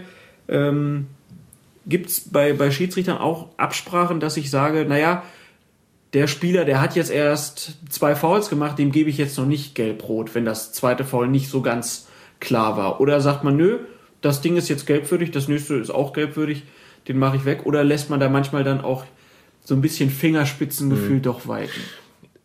muss da, glaube ich, mit dem großen Mythos aufräumen, der in allen Klassen gepflegt wird, von ganz unten bis ganz oben. Dieses äh, Schiri, das war doch mein erstes Foul, wie kann man da gleich gelb zeigen? Das war immer mein Reden. So, immer, da, immer auch dein Reden. Und ich habe es mir als Schiedsrichter zu meiner aktiven Zeit angewöhnt gehabt, ähm, darauf zu antworten, was wäre denn, wenn jeder so ein erstes Foul frei hätte? Dann hätten wir eine Klopperei auf dem Platz und Ausschreitungen. Mit anderen Worten, es kommt nicht auf die Zahl der Fouls an. Es gibt Spieler, die können vier, fünf, sechs Fouls pro Spiel machen, kommen ohne Verwarnung davon. Und es gibt Spieler, die fliegen beim ersten Spiel direkt vom Platz. Ist doch klar, dass ich, äh, wenn ich irgendwie die Blutgrätsche auspacke, damit rechnen muss, dafür vom Platz zu fliegen und mich nicht darauf berufen kann, äh, auf die, die Zahl von Fouls. Wir sind ja nicht äh, in Sportarten, wo diese Fouls gezählt werden. Insofern ist das unsinnig. Was Fee meinte, da liegt da schon, ähm, das ist zumindest ein Einwand, über den man diskutieren kann. Wenn er sagt, das Spiel hat, war im Prinzip anständig und hat nicht viel hergegeben. Und dann ist es ihm zu hart, für zwei halbwegs normale Fouls die, so eine Sanktion auszusprechen. Das ist eine schiedsrichtertaktische Geschichte, da kann ich drüber diskutieren. Ich habe nicht das gesamte Spiel gesehen, insofern ist es für mich jetzt schwierig, den Spielcharakter als solchen einzuschätzen. Wenn man aber sagt, da ist im Grunde nicht viel los gewesen, dann hat der Schiedsrichter eigentlich auch die Taktik zu sagen, dann halte ich mich mit den äh, persönlichen Strafen Verwarnung und Feldverweise also zurück. Das ist da möglicherweise dann nicht geschehen, zumindest aus Sicht von Armin Fee ist es nicht geschehen. Und tatsächlich ist es so gewesen, dass ich, wie gesagt, diese beiden äh, Vergehen von Matt Moore auch an der Grenze zur Verwarnungswürdigkeit fand. Sollte Fee recht haben, dass das ansonsten auch nicht, nicht keine, kein wirkliches Klopperspiel gewesen ist, würde ich sagen, ähm, hätte es gerade im zweiten Fall wohl auch noch die, Ermahnung, die strenge Ermahnung getan, zu sagen, Kollege, du bist schon verwarnt das ist die letzte Aktion von dir gewesen, beim nächsten Mal Geste. So, und damit gibt man dem Trainer noch eine Chance zu reagieren. Ich denke, das wäre vertretbar gewesen. Also ein bisschen Zustimmung zur Kritik von Armin Fee, der dann im Interview mit dem Kicker das Totschlagargument rausholt. Wenn so geahndet wird, müssen in England jede Woche 20 Spieler vom Platz fliegen. Das ist lächerlich. Der Schiedsrichter hat für mich das Spiel entschieden. Gut, das ist Klischee 1 aus der Emotion. Die England-Geschichte. Mhm. Genau. Ja, Klischee 1 die England-Geschichte. Klischee 2 diese Geschichte mit Wir sind die Kleinen. Das hat ja Streich am Mittwoch nach dem Spiel zwischen dem SC Freiburg und Bayern vor der Kamera auch ähm, durchblicken lassen. Also er hat da jetzt nicht die ganz große Verschwörungstheorie. Doch, er hat sie eigentlich schon ausgepackt. Er hat sie bloß nicht, äh, nicht, nicht wirklich explizit ausgeführt, aber da kamen ja so sehr andeutungsvolle Aussagen wie, mal sehen, ob wir nächste Saison in der zweiten Liga spielen ähm, das, das war so ein bisschen wie der Verständnisvolle auf dem Platz, der dann hinten raus äh, nochmal raushaut. Und es geht hier dann noch weiter beim Kicker. Ihr Freiburger Kollege Christian Streich sagte dieser Tage, wir sind die Kleinen in Bezug auf die unterschiedlichen Schiedsrichterentscheidungen, haben sie das gleiche Gefühl. Also die Frage an Fee. Mhm. Und Fee antwortet dann, das Gefühl habe ich auch und das geht, glaube ich, mehreren Kollegen so. Die große Verschwörung in der Fußball-Bundesliga. Die große Verschwörung in der Fußball-Bundesliga, das ist mir natürlich viel zu billig. Ähm, das lässt sich auch mit Sicherheit nicht nachweisen, mal abgesehen davon, dass äh, wenn man Fans von Bayern München fragt, also ich gehöre zwar nicht zu denen, die das sagen, aber da gibt's auch viele, die sagen, wir werden von den Schiedsrichtern ja ständig benachteiligt, weil die Schiedsrichter sich da sozusagen einen drauf backen, die Bayern zu benachteiligen. Also da gibt's äh, ja ungezählte Mythen, wer da angeblich alles von den Schiedsrichtern benachteiligt wird, weil die Unparteiischen da eine besondere Befriedigung daraus ziehen, ähm, ihr Mütchen sozusagen an den Großen zu kühlen. Fee und Streich sagen jetzt das Gegenteil. Also das halte ich für, eine, für, für populistischen Quatsch. Ähm, auch was Streich da erzählt hat am Mittwoch. Ist ja mal so der große Sympathieträger ähm, bei allen möglichen Fans, auch, auch äh, über die äh, Anhänger des SC Freiburg hinaus. Gilt er immer als bestimmt auch ein ganz hervorragender Trainer, aber er schafft es auch ganz gut, ähm, sich da so ein bisschen als Opfer darzustellen. Fee tut das hier in dem Kicker-Interview auch. Das halte ich für einen, für einen, schlechten, für einen schlechten Witz, ehrlich gesagt. Also ähm, natürlich wird das ein Mythos sein, der nie nicht tot zu kriegen ist. die Großen werden da begünstigt. Es gibt einen Nationalspielerbonus, es gibt einen Bayern-Bonus, es gibt einen Dortmund-Bonus, es gibt was weiß ich was für einen Bonus und äh, in vergleichbaren Fällen würde so nicht gepfiffen. Also ich gebe, lege meine Hand dafür ins Feuer, dass Florian Mayer, wie gesagt, einer der allerbesten, die wir haben, am Mittwoch im umgekehrten Fall genauso entschieden hätte. Aber ist es nicht vielleicht auch ein legitimes Mittel? Also ne, wir haben vorhin schon über Uli Hoeneß gesprochen, mhm. der dann ja gerne mal, wenn es nötig war, dann da äh, sich beschwert hat, dass eine Ribery doch andauernd auf die Klötze kriegt und mhm. solche Spieler müsse man schützen. Und jetzt geht's halt mal andersrum. Jetzt sagt äh, Fehl, jetzt sagt Streich, hallo, äh, wir werden hier benachteiligt und hofft sich äh, dadurch natürlich auch irgendwie eine, äh, einen Vorteil zu erreden, ja, dass Schiedsrichter klar. dann im nächsten Spiel da ein bisschen besser drauf gucken. Zwei Ebenen. Das eine ist, diese Mythenpflege geschieht sicherlich zielgerichtet. In dem Sinne, wie du es gerade gesagt hast, damit soll etwas erreicht werden. Sowohl wenn Uli Hoeneß das tut, als auch wenn Amir Fee oder Christian Streich das tut. Das ist die eine Seite.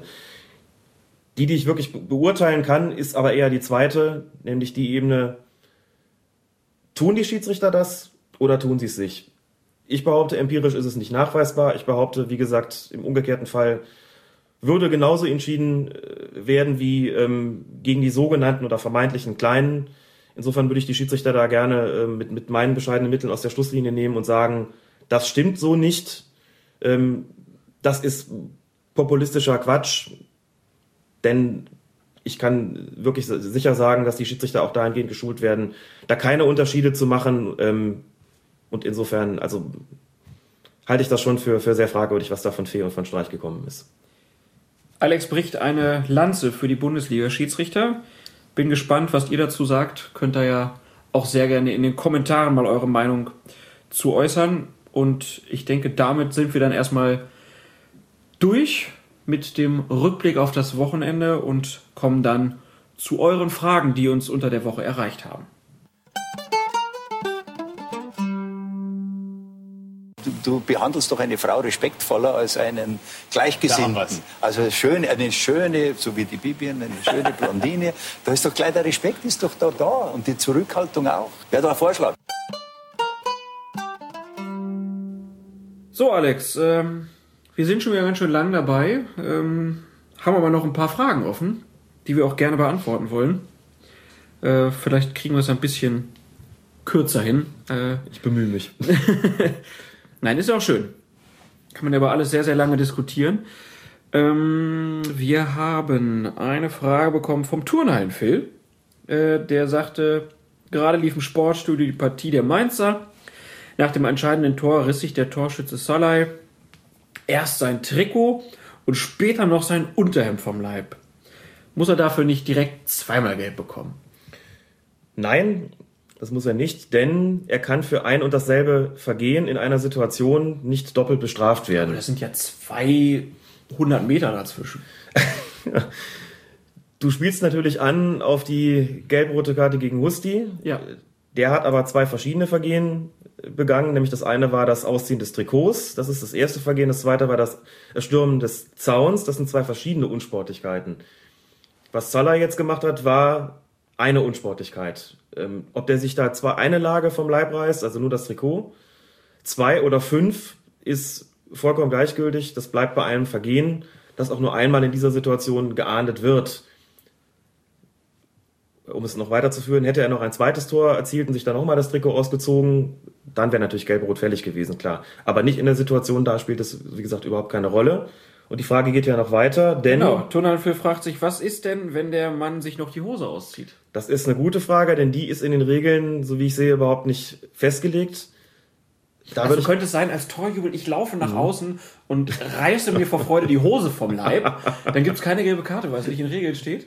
Ich würde rot zeigen in der Situation, ganz im Ernst. Das ist eine grobe Unsportlichkeit. Hier müssen wir nicht mit dem fußballkulturellen Code argumentieren, sondern mit, sondern mit dem kulturellen Code. Es ist ja so, dass das Ausziehen des Trikots deshalb mit Gelb sanktioniert wird, weil es Teile auf dieser Welt gibt, in denen das als unanständig empfunden wird, entblößter Oberkörper. Da die Fußballregeln weltweit verpflichtend gelten müssen, also überall, äh, wird das auch in der Kreisliga C in Deutschland geahndet, auch wenn es dort vielleicht nicht als anstößig empfunden wird. Ähm, dementsprechend wurde auch Salai da verwarnt, aber wie gesagt nur einmal. Sich die Hose auszuziehen seine Unterhose und, und was auch immer da zum Vorschein zu bringen, geht für mich in den Bereich der groben Unsportlichkeit und wäre mit einer roten Karte zu sanktionieren. Und zwar völlig unabhängig davon, ob man sich vorher auch schon das Trikot rausgezogen hat oder nicht. Also das kann äh, in seiner ganzen Demonstrativität, äh, da kann, da kann man da nicht bei einer Verwarnung bleiben. Ich würde es trotzdem gerne mal sehen, dass einer da vom Block steht und sich vor Freude einfach mal alle Klamotten vom Leib reißt. Na gut, ähm, aber was er zu erwarten hätte, hätte äh, wisst ihr jetzt. Dann hat Stadioncheck, heißt er bei Twitter, hat uns eine sehr lange, ähm, sehr langen Kommentar geschrieben, den wir jetzt hier leider nicht komplett vorlesen äh, können, aber es sind zwei sehr interessante Aspekte dabei. Zum einen äh, schreibt er über die ja, sehr schwierige Arbeit des Schiedsrichterassistenten, über die wir auch ausführlich gesprochen haben. Und er sagt, dass er sich eine sehr viel offenere und ehrliche Kommunikation dessen wünschen würde, dass der Schiedsrichter ja da praktisch eine Aufgabe vor sich hat, die nicht vom menschlichen Auge ausgeführt werden kann. So ist es. Zunächst mal noch der Hinweis auf die letzte Folge, die wir hatten, bei der ja dieses Sportschau-Video verlinkt worden ist, wo man quasi im Selbstversuch mal versuchen kann zu beurteilen, ob man eigentlich diese Abseits- oder Nicht-Abseits-Situation erkennt. Ähm, da dürfte jedem, der diesen Test gemacht hat, eigentlich klar geworden sein, wie schwierig, um nicht zu sagen fast unmöglich das ist. Und das waren nur Jugendspieler. Und das sind ne? Also die waren ja, ja. Das war nicht besonders schnell, was da gelaufen ist, aber ich habe auch gedacht so, ja, also das könnte jetzt aber auch genauso gut falsch sein, was du da bewertet hast. Ja, und vor allen Dingen kommt dann noch ein anderer Aspekt dazu. Da sind nicht 60.000 im Stadion und keine ja. 24 Kameras oder wie viel auch immer, die das Ganze eingefangen haben. Man hat also nicht diesen, diesen wirklich extremen Druck, äh, unter dem man diese Entscheidung auch noch treffen muss. Was das betrifft, muss man zunächst mal festhalten, dass es doch ganz, ganz, ganz erstaunlich ist, wie unfassbar oft die Assistenten mit ihren Abseitsentscheidungen richtig liegen. Selbst dann, wenn sich nur darum dreht, dass ein Spieler mit, einem, mit der Fußspitze im Abseits äh, gewesen ist oder nicht im Abseits gewesen ist. Also da muss man zunächst mal sagen, entweder ist großes Glück dabei oder, und das halte ich für wahrscheinlicher, eine extrem gute Schulung ähm, entlang von Spielsituationen und natürlich auch der Erfahrung, die man als Schiedsrichterassistent macht, die dann dazu führt, dass diese Quote exorbitant gut ist. Das heißt im Umkehrschluss, es werden wenig Fehler gemacht und da sollte man, und da gebe ich äh, Stadioncheck vollkommen recht, wahrscheinlich noch deutlich offener kommunizieren, dass die Schiedsrichterassistenten und die Schiedsrichter, ne, wie es dann so oft heißt, erstens nur Menschen sind, zweitens fehlerhaft sind und drittens Situationen beurteilen müssen, die das menschliche Auge eigentlich kaum seriös beurteilen kann. Sprich, gerade diese gegenläufigen Bewegungen, Verteidigung läuft raus, der Angriff läuft rein. Wie soll ein menschliches Auge das beurteilen? Wir haben ja kein Weitwinkelobjektiv und können, das hat er auch geschrieben in seinem Kommentar, ja sozusagen nicht, wir haben ja nicht die Funktion des, des Standbildes in unserem Kopf, aber genau das ist eigentlich das, was man, man machen muss als Assistent. Man muss im Grunde genommen, bevor man die Entscheidung trifft, wie gesagt, vor 60.000 Leuten und mit x Kameras, sich das Bild eigentlich einfrieren nochmal kurz vergegenwärtigen, in Sekundenbruchteilen dann entscheiden, abseits oder nicht. Faktisch läuft es ähm, auf genau diesen Ablauf auch hinaus, der extrem fehlerhaft ist. Jetzt muss man dazu sagen, ähm, natürlich spielt es auf der einen Seite auch in der Bundesliga eine Rolle. Bei den Abseitsentscheidungen wird der Beobachter auch in der Videoanalyse mit den Assistenten und dem Schiedsrichter äh, auch sehen, okay, das ist so knapp gewesen, kein Vorwurf, wenn es falsch gemacht worden ist. Gleichzeitig wird schon auch im DFB-Bereich darauf geguckt, wenn aus so einer Situation heraus ein Tor fällt, das nicht hätte zählen dürfen, oder ähm, eine Absatzentscheidung getroffen wird, wo man hätte weiterlaufen lassen müssen und es wäre ein Tor daraus gefallen. Das gibt dann schon eine Kritik an den Assistenten, das gibt auch Punktabzüge. Ich weiß es aus Gesprächen mit Schiedsrichterassistenten, dass das für sie teilweise sehr hart ist, weil sie Punktabzüge für eine, für eine Sache bekommen, wo sie sagen, das habe ich eigentlich kaum beurteilen können. Aber so ist das im professionellen Fußball, auch bei den Schiedsrichtern. Da wird sehr, sehr streng geurteilt. Vielleicht ein bisschen unter dem Aspekt auch, dass ja niemand gezwungen wird dazu, diesen Job zu machen, dass er inzwischen auch vergleichsweise gut bezahlt ist, vergleichsweise halt im Vergleich zu früher, ja. wo es eben, wie gesagt, im Prinzip nur eine Aufwandsentschädigung war. Und das heißt auch, die Schiedsrichter und die Assistenten leben inzwischen oder haben inzwischen damit zu leben, dass sie eben sehr, sehr streng beurteilt werden, auch unter dem Aspekt, dass eine Wiederholung ihrer Fehler oder vermeintlichen Fehler ähm, scheinbar objektiv ist, aber, wie der zweite Teil der Frage von Stadiencheck auch gleich zeigen wird, ähm, manchmal eben auch nur vermeintlich objektiv ist. Bevor wir zu der Frage kommen, noch kurz, würdest du dir denn auch einen offeneren äh, äh, ja, Umgang der Kommunikation damit wünschen? Also, dass Schiedsrichter ihre Assistenten dann auch mal nach dem Spiel dann in Schutz nehmen und sagen, wisst ja, wie schwer das ist, ne? Und na klar sehe ich jetzt auch, dass der Kiesling da im Abseits stand. Mhm. Aber hier muss ich meinen Kollegen auch meinen Schutz nehmen. Äh, es ist mörderschwierig, diese gegenläufige Bewegung und so. Äh, warum sind Schiedsrichter nicht präsenter vor den Kameras und äh, geben dann auch mal Auskunft darüber und Einblick in ihre Arbeit?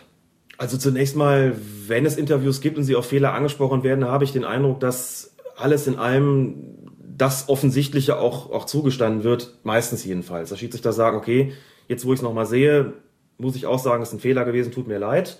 Ich habe aber zweitens durchaus auch den Eindruck, dass sie ihre Assistenten schützen, dass sie schon auch mal sagen, wir haben die Zeitlupe nicht zur Verfügung. Man sieht, es ist verdammt knapp gewesen. Also bitte, ähm, da muss man vielleicht auch Verständnis dafür haben, dass mal eine falsche Entscheidung dabei rauskommt, ohne dass es nach Ausrede klingt, so nach dem Motto, naja, also was wollt ihr eigentlich? Ähm, sowas kann man doch eigentlich gar nicht sehen. Wobei ich selbst das verstehen würde, aber im Zeitalter, wo alles wiederholt werden kann, ähm, ist es, glaube ich, immer schwieriger dafür Verständnis zu bekommen. Insofern stimmt schon, vielleicht ähm, sollte man noch mehr Wert darauf legen, deutlich zu machen, wie soll man sowas eigentlich beurteilen können.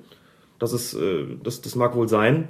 Ich muss übrigens auch sagen, wenn ich als, als Schiedsrichter Beobachter am Sonntag auf den Amateurplätzen stehe, habe ich diese Zeitlupe ja auch nicht zur Verfügung und muss da auch sagen, wenn da Abseitsentscheidungen getroffen werden, also da muss ich schon A, auf der Höhe quasi des, des vorletzten Abwehrspielers gestanden haben und ähm, B, muss es eindeutig falsch sein, bis ich einem Schiedsrichter in den Beobachtungsbogen reinschreibe oder dem Assistenten, da hast du einen Fehler gemacht.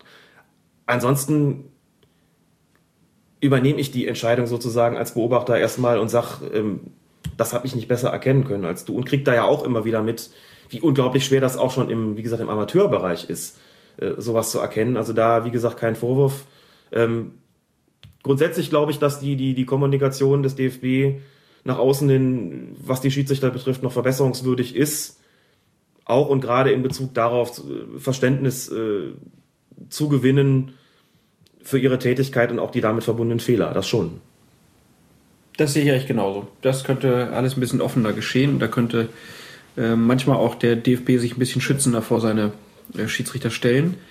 Ähm, gerade auch in Bezug auf die zweite Frage, da hat äh, Stadioncheck sehr ähm, ausführlich mal beschrieben, was es eigentlich bedeutet, wenn wir im Fernsehen ruckzuck nach einer Spielsituation gezeigt bekommen, ob das jetzt abseits war oder nicht. Ja. Da wird ja mit Linien gearbeitet, da werden die Bilder eingefroren und er beschreibt das halt ähm, ganz schön an einem Beispiel mal, wie schwierig das eigentlich ist, dann auch diese Kommunikation, also von der Technik zum Kommentator, der sich ein Bild dann machen muss und das dann bewertet und wie ungenau das auch manchmal ist. Ähm, wie ist deine Meinung denn zu dieser zu diesen Abseitslinien, die da eingeblendet werden. Äh, wie, wie gut findest du das, dass das auch so, ja, wie vom Skalpell geschnitten dann auch immer äh, versucht wird darzustellen und wie objektiv ist das Ganze aus deiner Sicht? Also zunächst mal, dass diese Situation wiederholt werden, dass die Bilder eingefroren werden, dass eine Absatzlinie gezeichnet wird und das versucht wird daran deutlich zu machen, war die Entscheidung jetzt richtig oder nicht ist einfach, glaube ich, so hinzunehmen und nicht mehr rückgängig zu machen. Das, das heißt, ist auch einfach interessant, das macht ja, das Spiel auch irgendwie genau. aus. Ne? Ich habe so eine ganz knappe Entscheidung und denke, ah, der war doch im Abseits. Und wie oft denkt man ja. dann hinterher, oh, war er ja gar nicht, ne? Weil man natürlich ja. auch am Fernseher wieder einen ganz anderen Blick hat als der Schiedsrichterassistent. Genau. Aber dann halt diese ja. Problematik, wann wird das Bild eingefroren? Genau das ist es. Ähm, wir sehen dann immer das eingefrorene Bild, gucken drauf. Das Bild bleibt ja auch nicht äh, eine halbe Stunde da stehen. Das heißt, auch wir müssen als Fernsehzuschauer schnell entscheiden auf der Grundlage des Bildes, das uns angeboten wird, war das jetzt richtig oder nicht. Das Problem ist dabei, und das hat die, die offizielle Schiedsrichterzeitung des DFB in mehreren Artikeln nachgewiesen, dass das eingefrorene Bild manchmal gar nicht das ist, ähm, was eigentlich für die Abseitsbeurteilung maßgeblich ist. Sprich, Manchmal bekommen wir ein Bild angezeigt, in dem das gar nicht äh, in dem Moment angehalten worden ist, äh, wo der Ball den Fuß verlassen hat. Also wo sozusagen äh, das, den Moment des Abspiels, das gar nicht den Moment des Abspiels zeigt, sondern vielleicht einen Sekundenbruchteil später, wo sich aber Angreifer und Verteidiger schon wieder verschoben haben. Punkt eins. Punkt zwei, manchmal stimmt die Linie gar nicht, zeigt die Linie gar nicht wirklich ähm, den vorletzten Abwehrspieler oder den im Abseits stehenden Stürmer oder die jeweils betreffenden Körperteile, ähm, sondern ist auch um einige Zentimeter oder sogar um einen ganzen Meter verschoben und evoziert damit ein falsches Bild. Sprich, das Bild, das wir zu sehen bekommen, ist oft gar nicht das, was wirklich maßgeblich wäre. Wie gesagt, das ist in der Schiedsrichterzeitung mehrfach nachgewiesen worden mit ganz, ganz erstaunlichen Ergebnissen, wo man sagt, okay, hier hätte eigentlich die Abseitslinie sein müssen. Das hätte eigentlich das Bild sein müssen, dass man hätte einfrieren, dass das einzufrieren gewesen wäre. Wenn man sieht, hier verlässt der Ball den Fuß und hier ist das Fernsehbild, wo man sieht, der Ball ist schon wieder einen Meter weiter. Und wie sich das Ganze verschiebt, das ist wirklich ähm, bemerkenswert, wenn man dann guckt und denkt sich, ach guck, war die Entscheidung doch richtig, aber das Fernsehen hat sie als falsch dargestellt. Dass das schwierig ist in dem Zeitdruck, den das Fernsehen noch hat, ist korrekt, keine Frage.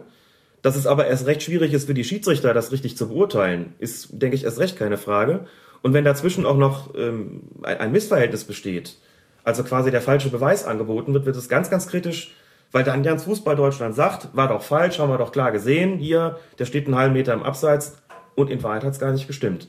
Das sind so die, die, die Tücken und die Fallstricke und auch da ähm, wäre, glaube ich, eine noch offenere Kommunikation des DFB ähm, wünschenswert, der natürlich aber kein Interesse daran hat, sich mit den Fernsehsendern zu verscherzen. Trotzdem wären solche Artikel, ähm, glaube ich, nicht nur was für die offizielle DFB-Schiedsrichterzeitung, die auch im Wesentlichen nur von den Schiedsrichtern gelesen wird, plus einige Medien, sondern da sind Artikel dabei, die wären durchaus auch mal eine Betrachtung wert in größeren Zeitungen, um deutlich zu machen, dass die Objektivität der Fernsehbilder manchmal, vielleicht sogar gar nicht mal so selten, eine scheinbare ist und gar nicht wirklich vorliegt. Und dazu würde ich mir manchmal wünschen, dass Reporter an ihrem Mikrofon nicht so diese Kopf-ab-Mentalität haben. Ja. Äh, und jedes Mal sagen, nee, das hätte er aber sehen müssen, aber selber wahrscheinlich noch nie eine Fahne in der Hand gehabt haben. Ähm, das also so ein bisschen die Aufforderung an den DFB, ja. das ein bisschen besser zu kommunizieren und an die Reporter vielleicht da nicht so zu tun, als ob es da immer die hundertprozentige Wahrheit auch mit Bildern gibt. Ähm, ja, vielen Dank äh, für diese äh, Frage und äh, eine letzte haben wir dann noch. Du hast ja sehr schön beschrieben, wie das damals in Siegen war, äh, als du sehr lange mit deiner Fahne am Spielfeld dran standst, bis der Schiedsrichter dann endlich zu dir kam und du dann sagen konntest, Du hättest dann Elfmeter pfeifen müssen und das dann auch passiert ist. Hier jetzt die Frage. Es klang so, als sei das Spiel nach dem Handspiel aus anderem Grund, Ball im Aus, unterbrochen worden. Spätestens nach dem Einwurf wäre es doch nicht mehr möglich gewesen, Strafstoß zu entscheiden, oder? Korrekt, exakt so war es. Ähm, und zwar genauso, wie es da steht. Er hatte die Fahne, nochmal, um es nochmal zu sagen, wegen eines Handspiels gehoben. Das Spiel verlagerte sich, weil der Schiedsrichter mich übersehen hat und das eben zunächst das Spiel nicht unterbrochen hatte, in die andere Richtung. Und er hat mich erst etwa 30 Sekunden nach dieser Situation gesehen, als der Ball im Seitenaus war, als es also ähm, im schlimmsten Falle mit einem Einwurf weitergegangen wäre. Wäre dieser Einwurf ausgeführt worden mit Zustimmung des Schiedsrichters, und er hätte mich dann erst gesehen, hätte er tatsächlich den Strafstoß nicht mehr geben können. Begründung eben, wie es wie in der Frage auch formuliert, wenn das Spiel da einmal fortgesetzt ist, kann die Entscheidung entsprechend nicht mehr rückgängig gemacht werden. Hätten wir alle dumm da gestanden, ist vollkommen richtig. Allerdings, und jetzt kommt, die, kommt der Einwand, ich hätte als Assistent die Aufgabe gehabt, diese Spielfortsetzung zu verhindern. Und zwar durch Laufen aufs Spielfeld. Das heißt, wenn ich dann mitkriege, auf der, anderen, auf der anderen Seite sieht mich nicht und auf der anderen Seite geht der Ball ins Aus. Hätte ich spätestens da, oder das spätestens dann hätte ich da aufs Feld laufen müssen. Übrigens wäre damit auch schon die Spielfortsetzung verhindert gewesen. Selbst wenn der Einwurf dann ausgeführt gewesen wäre, hätte man da sagen können, aber nicht mehr mit, mit Zustimmung, sagen wir mal, der Schiedsrichter gespannt. Denn wenn ein Assistent gerade auf dem Weg zum Schiedsrichter ist, kann, mag sein, dass dann der Einwurf ausgeführt war, dann ist das Spiel aber de facto noch nicht fortgesetzt. Dann hätte ich sozusagen rüberlaufen müssen und ihm sagen müssen, hör mal, ich wink mir hier einen Wolf seit einer halben Minute, da war gerade ein Handspiel. Ja. Es war mir hier nicht mit Handspiel, mit, mit Einwurf weiter, sondern mit, äh, mit, mit Handelfmeter. Also. Das ist dir aber zum Glück erspart. Das ist mir zum Glück erspart geblieben, denn es war gar nicht nötig, aufs Feld zu laufen, weil äh, 7000 Leute gebrüllt haben und der siegende Trainer schon praktisch auf dem Platz stand und gesagt hat, jetzt guck doch mal nach draußen, was dein Assistent da macht. Also der hat quasi meinen Job so ein bisschen übernommen. Ähm, aber wie gesagt, nochmal, wenn es fortgesetzt gewesen wäre, mit Zustimmung des Schiedsrichters und ich nicht oder vergessen hätte draufzulaufen, dann wäre nichts mehr zu machen gewesen. Was eigentlich auch kompletter Kokolores ist. Ähm, naja, wie gesagt, wir hatten ja vor einigen Folgen schon mal das, äh, den, das WM-Finale 2006. Da war es ja auch so, dass das Spiel nach dem Kopfstoß von Sidan schon fortgesetzt war Ja. und der hat trotzdem noch eine rote Karte bekommen. Zum Glück. Zum Glück. Weshalb man heute sagt, eine persönliche Strafe, sprich eine Karte, kann auch unmittelbar nach der irrtümlichen Spielfortsetzung noch ausgesprochen werden. Das war ja quasi Lex Sidan. Also eine, ähm, eine Tätigkeit bleibt dann eine Tätigkeit und kann dann auch noch sanktioniert werden. Was nicht mehr passieren kann, ist die ursprüngliche Spielfortsetzung. Den Elfmeter hätte es hier halt nicht geben können. So sind die Regeln nun mal. Man muss ja irgendwie auch einen Punkt festlegen, wo man sagt, ab da gilt die alte Spielfortsetzung nicht mehr. Ab da kann es nur noch eine neue geben. Aber es muss doch auch irgendwie eine Wertigkeit der Entscheidung geben. Ich meine, ein Strafstoß ist nur was anderes als ein Einwurf. Das ist sicherlich richtig. Ähm, aber deswegen hat man ja sozusagen auch den Assistenten dazwischen geschoben, dem man sagt, dann muss der eben die Spielfortsetzung verhindern, wenn sein Fadenzeichen nicht als solches erkannt wird. Und wenn er dann diese Gelegenheit auch verpasst und einfach mal sagt, na gut, dann nehme ich die Fahne halt wieder runter und dann machen wir hier mit dem Einwurf weiter, dann gibt's halt keinen Strafschuss. Aber das ist dann auch äh, der Fehler des Gespanns.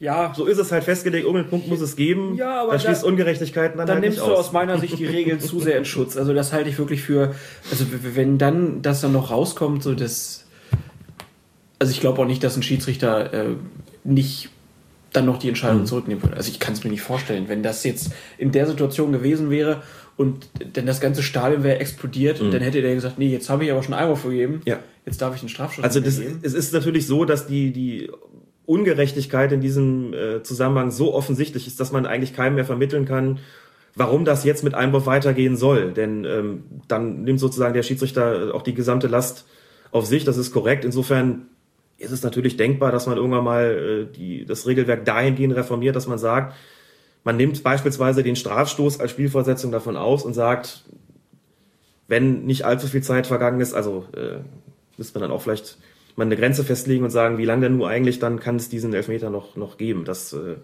wäre so denkbar, wie man ja auch den, äh, die Tätlichkeit, also die rote Karte für eine Tätlichkeit trotz Spielfortsetzung dann irgendwann gestattet hat, nachdem es in einem Weltmeisterschaftsendspiel passiert ist. Auch da, weil man niemandem hätte vermitteln können, sie dann nicht vom Platz zu stellen. Klar. Das wäre auch scharf gewesen, wenn der Schiedsrichter gesagt hätte, ja Mist, Ja. kann ich jetzt nicht mehr geben.